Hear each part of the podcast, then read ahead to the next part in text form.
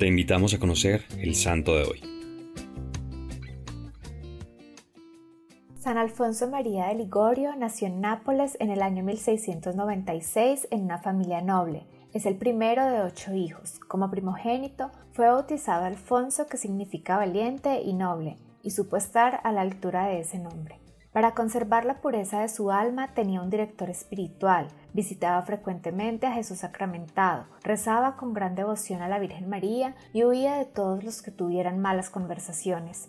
Desde muy pequeño mostró sus extraordinarias cualidades, fue confiado a los mejores tutores de la ciudad y a los 12 años de edad ingresó a la Facultad de Leyes. A los 16 ya ejercía como abogado, convirtiéndose en el mejor con la merecida reputación de no perder ni un solo caso. Pero el Señor tenía otros planes para él. Durante ocho años fue invencible en los tribunales. Sin embargo, debido a maquinaciones políticas, es derrotado en un caso muy importante, y es en este momento cuando decide alejarse de todo. Se niega a la corrupción, rechaza que el hombre se realice manipulando o dejándose manipular, y elige una forma nueva de libertad en el seguimiento de Jesús.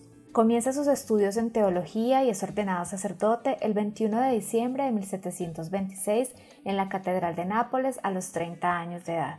Dedicó todo su ministerio a los más humildes y necesitados. Su actividad como predicador y confesor fue intensa.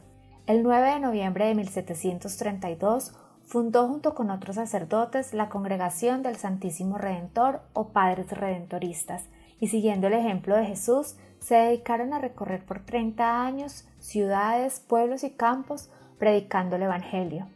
Su misión consistiría en una predicación marcada por la sencillez apostólica y a favor de la educación de los más abandonados.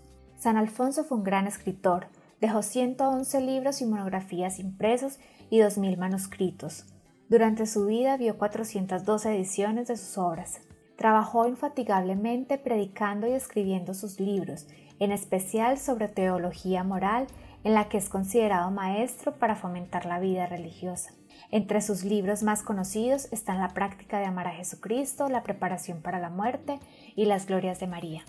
En el año 1762 es nombrado por el Papa como obispo de Santágueda. Aunque no deseaba asumir el cargo, lo aceptó con humildad y obediencia, permaneciendo al frente durante 15 años.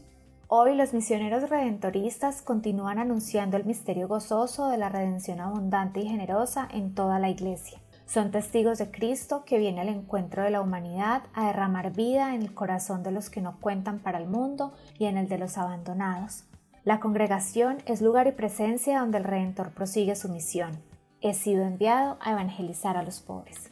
San Alfonso muere el 1 de agosto de 1787 a la edad de 91 años. Es declarado santo en el año 1839, doctor de la Iglesia en 1875 y en el año 1950 se le otorgó el título de protector celestial de todos los confesores y moralistas.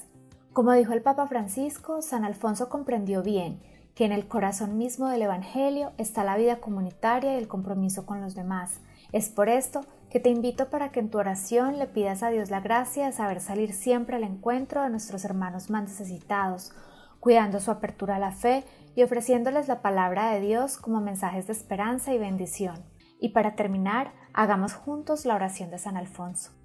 Señor mío Jesucristo, que por amor a los hombres estás noche y día en este sacramento, lleno de piedad y de amor, esperando, llamando y recibiendo a cuantos vienen a visitarte. Creo que estás presente en el sacramento del altar. Te adoro desde el abismo de mi nada y te doy gracias por todas las mercedes que me has hecho y especialmente por haberte dado tú mismo en este sacramento, por haberme concedido por mi abogada a tu amantísima Madre y haberme llamado a visitarte en esta iglesia. Adoro ahora a tu Santísimo Corazón y deseo adorarlo por tres fines. El primero, en acción de gracias por este insigne beneficio. En segundo lugar, para resarcirte de todas las injurias que recibes de tus enemigos en este sacramento. Y finalmente, deseando adorarte con esta visita en todos los lugares de la tierra donde estás sacramentado con menos culto y abandono. Amén. Cristo Rey nuestro, venga tu reino.